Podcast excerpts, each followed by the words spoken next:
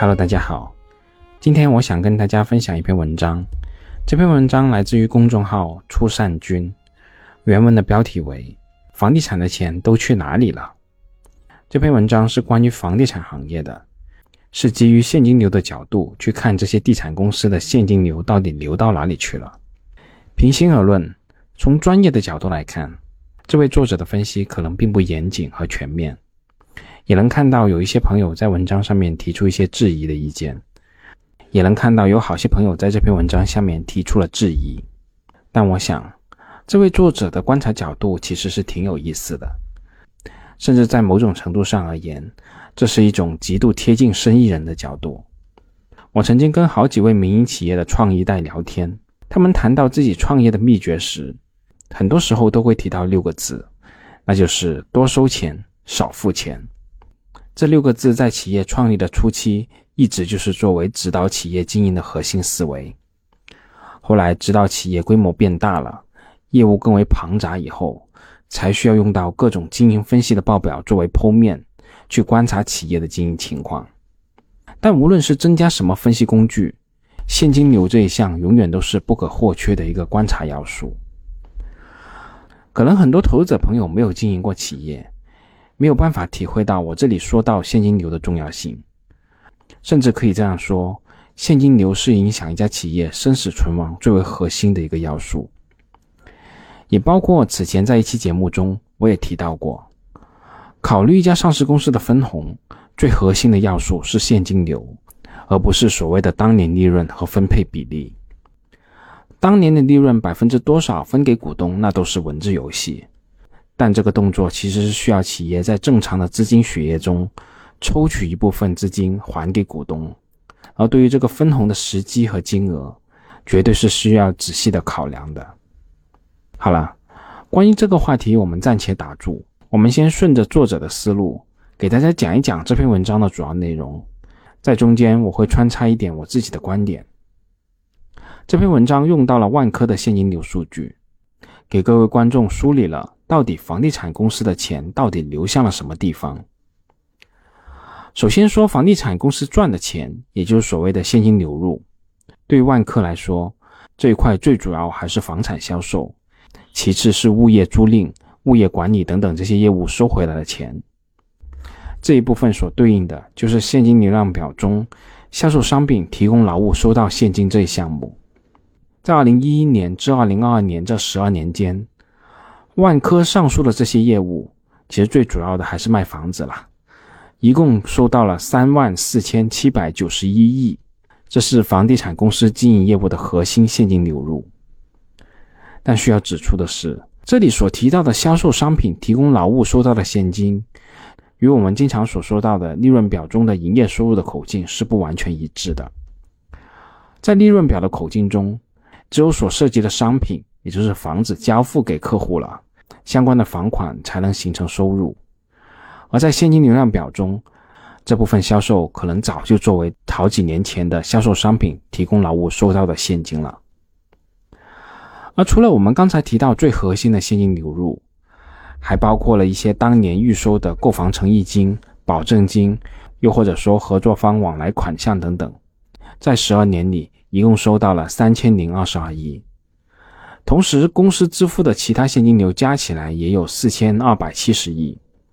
那对于这一块其他的项目，我们就不多做考究了。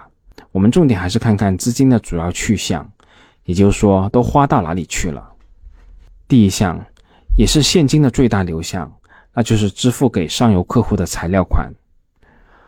我们通常所说，房地产行业养活了数十个行业，比如说水泥、钢材、涂料、防水。设计、家装、厨具等等，其实都是指这样一个现金流向。而事实上，确实也是如此。万科在二零一一年至二零二二年这十二年间，一共支付给上游企业一万二千二百四十八亿，占到所收到现金的比例是百分之三十五点二。而第二项大头的支出，那就是拿地支付的款项，也就是我们通常所说的买面粉的钱。把土地形容成房地产行业的面粉，其实那是很贴切的表达了土地储备对于一家房地产企业的重要性。而根据相关数据显示，二零一一年至二零二二年，万科各年拿地的金额分别是二百三十七亿、七百二十二亿、八百七十亿、三百二十五亿、六百八十四亿、一千三百二十亿、两千一百八十九亿、一千三百五十一亿、一千六百一十亿、一千三百四十九亿、一千二百七十四亿。和二百四十一亿，合计共流出资金一万二千一百七十二亿。这部分支出占现金流入的比例是百分之三十四点九九，这也是现金去向的另一个大头。而第三大流向则是支付的各项税费。在大家普遍的观念里，房地产行业一直都是暴利行业的代名词，所以房地产行业的税费相对于其他行业来说是相对比较重的。万科二零一一年至二零二二年间，共计支付各项税费四千六百四十七亿，占收到现金的比例是百分之十三点三六。这一项确实要比我们后面要提到的支付给员工的工资、股东的分红、银行的利息的支出加起来还要多，但从总的比例上来看，其实也还好。那我们上面提到的两项其实是面包的材料成本。合计占了面包销售金额的百分之七十点一九，再加上必须支付的各项税费，这三项硬成本合计已经占了房地产企业现金流入的百分之八十三点五五了。此后的两项分别是支付给员工的工资以及支付给银行的利息。原文的作者提到了，此前的房地产牛市造就了不少从业者的财富神话，很多房地产从业者赚了不少钱。这的确是如此。以我所认识原来任职于房地产企业的朋友而言，他们在此前一些年的薪酬普遍是要比其他行业相同的职位要略高的。而更为重要的是，其实他们的工作并不复杂，再直接点说，技术含量并不高。这就是吃的是行业和时代的红利。那既然享受了潮起的辉煌，那必然也是要承受潮落的艰难的。万科在二零一一年至二零二二年十二年间，共计支付给职工的现金流是一千一百九十七亿，人均的年薪酬约为十二点二万。从平均数来看，并没有想象中的那么高，但肯定也是高于社会的平均水平的。这项流出合计占万科相关年份收到现金的比例是百分之三点四四，而支付给银行的利息支出。除了我们常规性的在利润表中看到的财务费用以外，其实还包括了很多项目的资本化利息。这部分会作为存货的成本，在相关存货对外售出的时候，一并在营业成本中反映。从这个角度来考虑，无疑从现金流的这个角度看，利息是更为直接的，也更为贴近公司的经营。万科二零一一年至二零二二年间共支付利息一千七百八十亿，占收到现金的比例是百分之五点一二。万科的这个利息占比，即使在考虑了万科的杠杆比例以后，百分之六左右的融资成本确实远远算不上高。这里面当然有万科这个例子的特殊性，但如果我们按社会上通常的说法，房地产行业就是给银行在打工，那也是不确切的。那接下来这一项是构建固定资产支付的现金，这一块一般就是指那些自持的商场、长租公寓等等这些物业了。这项目万科在十二年间共计只流出了五百三十亿，占比仅为百分之一点五，这个占比确实不高。而最后我们再来讲讲分红，其实很多质疑作者这篇文章的观点，正是基于最后这两项。因为如果作者从经营现金流的角度去分析一家企业，就不应该牵涉投资，就是我们上面提到的形成固定资产，以及筹资，以及筹资就是我们这里说到的股东分红。因为这两者并不完全对应。比如说像当年某大大比例的分红，所分配的资金并不全部是通过经营形成的，而是向相关金融机构融资所得。而如果作者确实是希望全面的分析房地产企业的现金流，那就应该把企业通过各种筹资渠道融回来的钱也考虑在内，也要包括把投资收回来的钱也考虑在内。比如说，在这篇文章的后面，我就看到有一位朋友这样留言说道：“就怕这样一本正经的胡说八道的文章，看着侃侃而谈，数据确凿。按照这篇文章的逻辑，房地产公司应该收支平衡啊。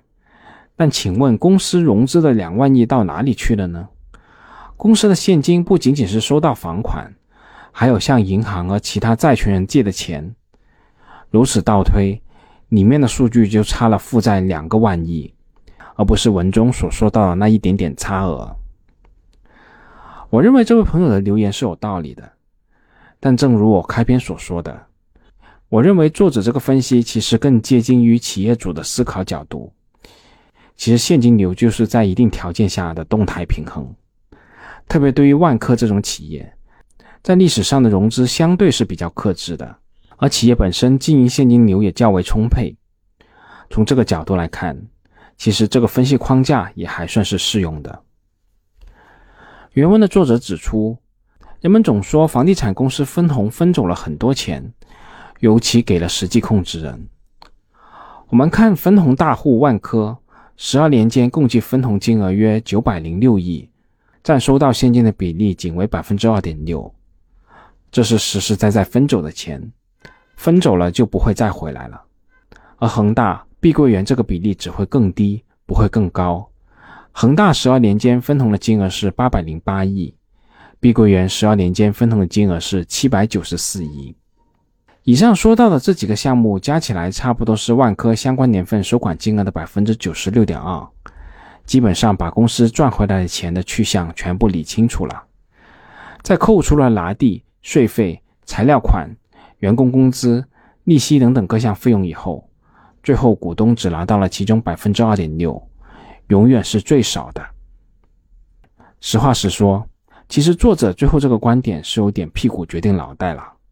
计算股东到底拿得多还是拿得少，其实与公司的收入来比较是没有办法得到答案的。如果我们把上市公司看作一个投资项目，我们要考量赚得多还是赚得少，其实是要看我们当时投了多少钱。要看看这笔投资承担了多少风险，也包括所投资的市场等等各种因素。而事实上，如果以这个逻辑去分析，其实市场中绝大部分的行业和企业都能得出相同的结论，那就是行业相关方拿走了大头，最后股东拿的是最少的。这个答案其实对于我们这些投资者来说，真的没多大意义。但我还是认为这篇文章的分析角度还是非常有意思的。好了，我们这次就这么多，我们下次再见吧。本节目仅作为我个人投资的记录，所谈及的投资标的不涉及任何形式的推荐，请独立思考并自担风险。